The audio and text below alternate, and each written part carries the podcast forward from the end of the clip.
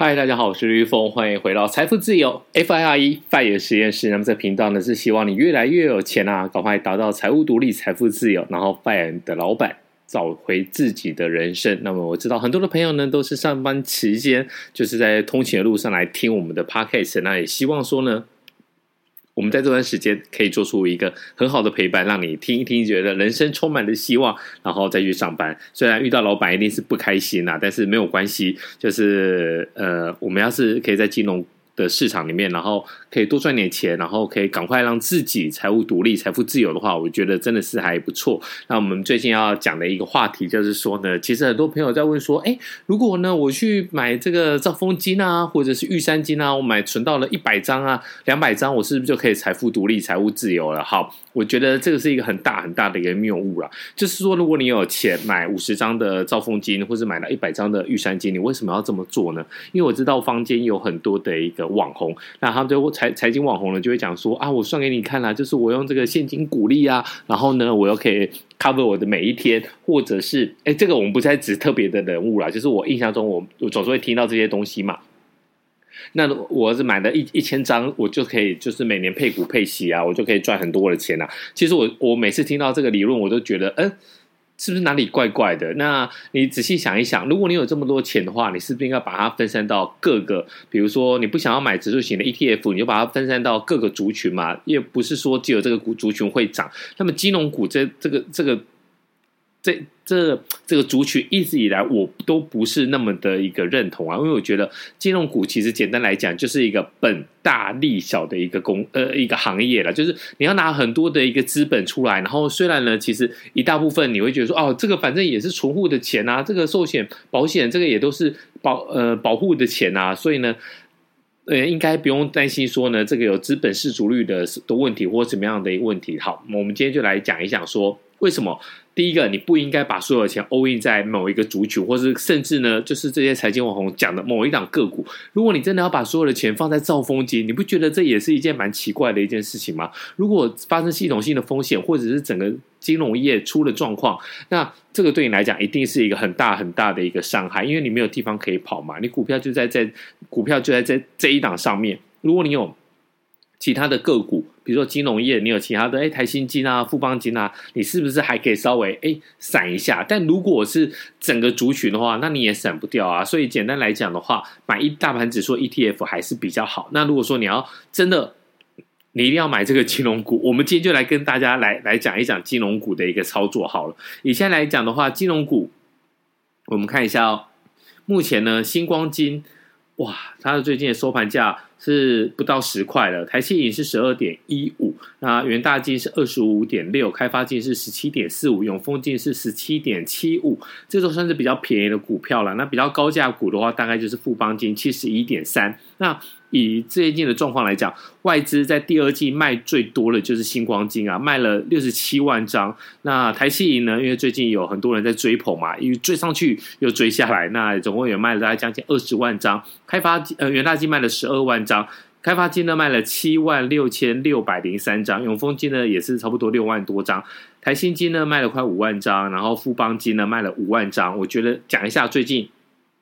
这些金融股到底发生了什么事情啊？好，金融股呢，其实第一个问题就是说，大家在疯狂追捧。那为什么会追捧？就是我们刚才讲到的，就是很多的财经网红他带的一个风向，他就认为说呢，第一个，反正呢，这个比如说国库啊、呃、兆丰金，这个会倒吗？这个不会倒。但是我先告诉你，这个很有可能倒。这个你是没有遇到，而不是说呢，它理论上。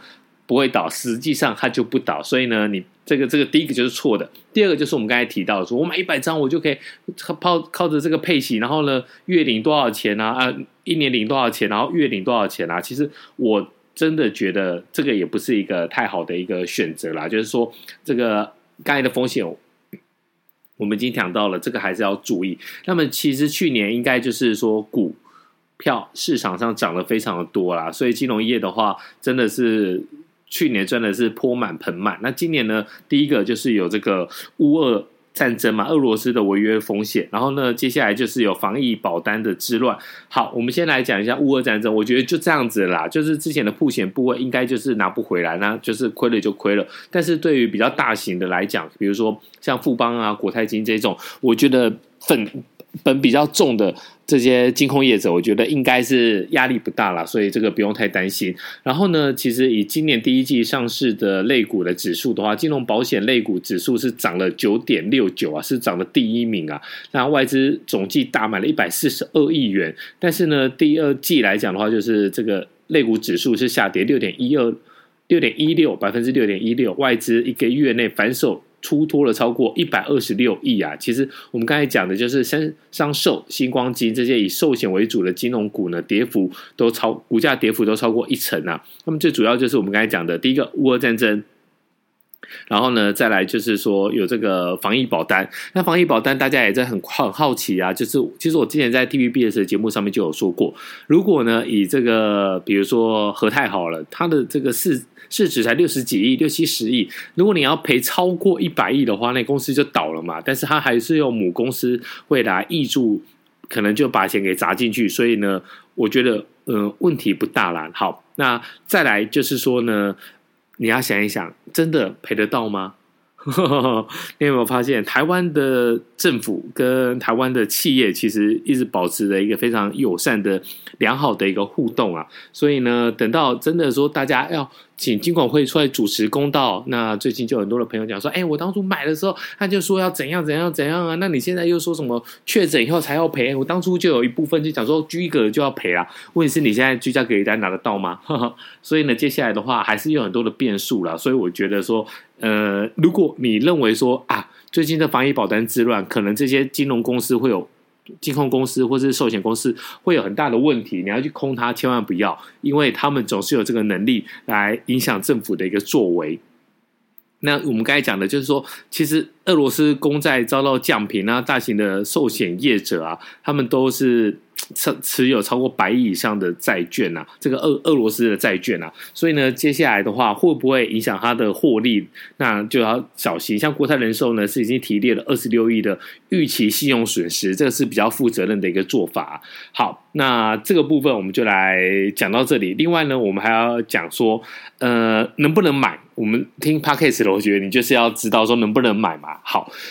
我有一件事情，我觉得大家可以注意一下啦，就是国泰金，我们刚才讲的国泰金是蛮特别的。他们一边呢就是提高现金股利，那提高现金股利呢，就是会让你的这个好像殖利率看得比较好嘛。比如说我股价是多少钱，那我现金股利增多的话，这样一除下来的话，是不是觉得殖利率越变高？然后呢，一边呢又要求这个跟市场拿钱呐、啊，还要通过了史上最大规模规模的增资案，这个就蛮奇怪的。呃，我们再来看好了，增资跟市场要钱是要强化资本结构。那认为未来的话，就是还有更多利多，我要来拿钱去赚钱嘛。但是呢，你那为什么不拿你是现在赚的钱？你为什么要去做这件事情？就是说呢，我把钱配给股东，然后呢，我要去增加这一个殖利率。但是呢，实际上我的现金又不够，所以呢，我又要跟市场要钱，又要做这个增资案。我觉得这个就是。台湾的金融股的一个悲哀啊，就是说，如果你殖利率不高，呵呵，这个小股东就不爱你，就要把你给踢掉，那你的股价就会下跌。那对大股东来讲，可能会蛮大的一个影响，对公司也蛮大的影响。但是呢，呃，你真的要用钱的时候呢，哇，这个小股东也不会希望你拿这个获利去，为什么？因为要去做。配息嘛，所以呢，你就只好说哦，那我们就只好再去跟市场要钱。我觉得这个、这个、这个真的是很不对的一个作为。好，我们我们来看一下这个金融的获利王富邦金啊，它今年的宣布是每股发放四块钱的股利，哎，其实不错了。你想想看，四块钱的股利，然后呢，它现在七十几块的一个，我看一下它现在是多少钱？好，它最近如果。应该是跌到六十几啦，因为我们统计到是五月初嘛，那最近可能跌到六十几。好，跌到六十几的话，它的殖利率可能有变高了。但是如果是以这个七十块来讲的话，大概是接近五，不到四，呃，接近五啦。那不到，呃，对，接近五趴，那大概四四块四点多的一个。殖利率，这个感觉上市场确实就是没有买单呐、那我觉得这个时候呢，千万不要再冲动去买金融类股。那如果你说啊不行，我就是喜欢，我就想买怎么办的话，其实你可以看它的股价净值比。好，你想想看哦，最近这个外资买主要卖超的金融股都是。集中在还要调整财务体质的寿险型的金控寿险，比如说金光、新光金、开发金、富邦金、三商寿，那么这个就是比较危险啦。那你金融类股的股性其实已经算是比较牛皮了，你不用太担心暴涨暴跌。那这个时候呢，你发现说啊，大家大家在撤退的时候呢，如果你真的想买，你就依照这个股价净值比 P/E ratio 来，不是 P/E ratio，是 P/B ratio。那兆丰金过去的合理的 P/B ratio 大概是一点三倍啊。那近期的话，其实大概就是一度它的股价呢一度冲到四十五，其实那你的 P/B 呢就到一点九倍，其实这个就是偏贵。以这种做法的话，就可以稍微来看一下了。那如果你真的还有其他的选择，真的金融金融类股就不要再看了。好，那我们今天就先聊到这里，希望大家给我们多一点五星的好评。我们下一集再见，拜。